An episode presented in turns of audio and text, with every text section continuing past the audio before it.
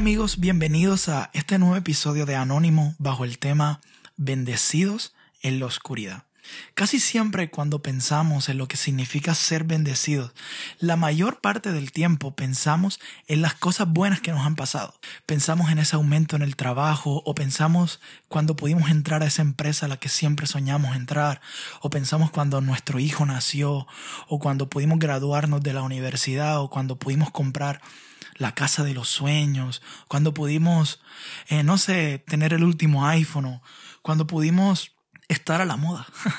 y la mayoría del tiempo relacionamos las bendiciones de Dios con cosas buenas, con cosas materiales o con buenos tiempos. Pero quiero hacerte una pregunta, y es una pregunta que yo me he hecho en estos tiempos. ¿Dónde están las bendiciones de Dios en los momentos difíciles? ¿Dónde están las bendiciones de Dios cuando nos despiden del trabajo? ¿Dónde están las bendiciones de Dios cuando esa persona nos abandonó? ¿Dónde están las bendiciones de Dios cuando ese familiar falleció? O una pregunta muy recurrente en estos tiempos podría ser, ¿dónde está la bendición de Dios en este tiempo del coronavirus? Y quiero llevarte a que pienses en una semilla. Sí, una semilla pequeñita. Mientras esa semilla permanece en la luz, no puede germinar y nunca se va a convertir en aquello para lo que fue creada. La semilla tiene que ser plantada en la tierra, en un lugar oscuro, tenebroso, para que el potencial que esa semilla tiene cobre vida. Esa semilla tiene que ser plantada en un lugar oscuro, incómodo, tenebroso, da miedo.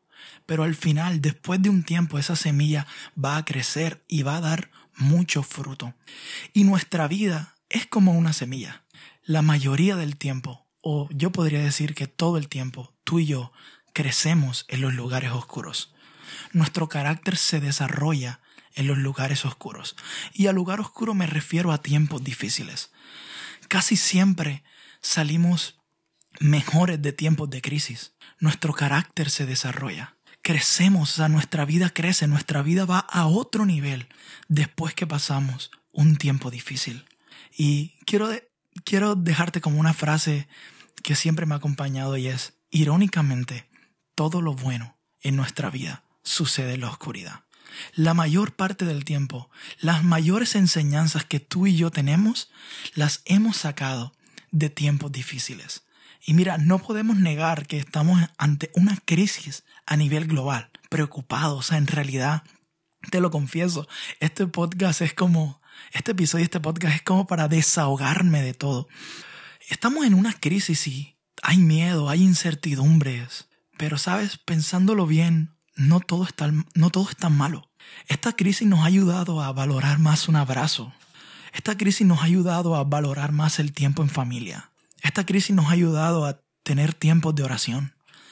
Nos ha ayudado en realidad a a enfocarnos en las cosas que realmente importan en la vida y a desenfocarnos de algunas que no son tan importantes.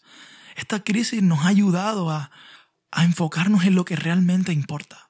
Y como dije ahora, hace 10 segundos, nos ha ayudado a desenfocarnos de las cosas que no son importantes. Hoy a nadie le importa quién tiene el último iPhone. Hoy a nadie le importa cuántos seguidores tiene en Instagram.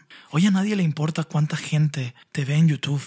Porque aunque cueste aceptarlo, los momentos difíciles llegan para que nosotros restablezcamos nuestras prioridades. Hoy en día sí le estamos dando importancia a lo que realmente importa y vale la pena. Y solo quiero como animarte con este episodio y decirte, sigamos esperando, sigamos creyendo que viene lo mejor.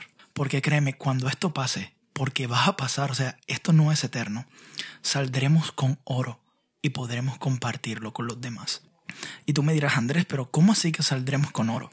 Sí, un predicador al que escucho mucho puso esta historia una vez y me he quedado con toda la vida con esta historia y es que los momentos difíciles son como entrar a una mina. Cuando tú entras a una mina literalmente hay oscuridad, pero cuando salimos de la mina salimos con oro, salimos con cosas valiosas. Y eso es lo que hacen los momentos difíciles.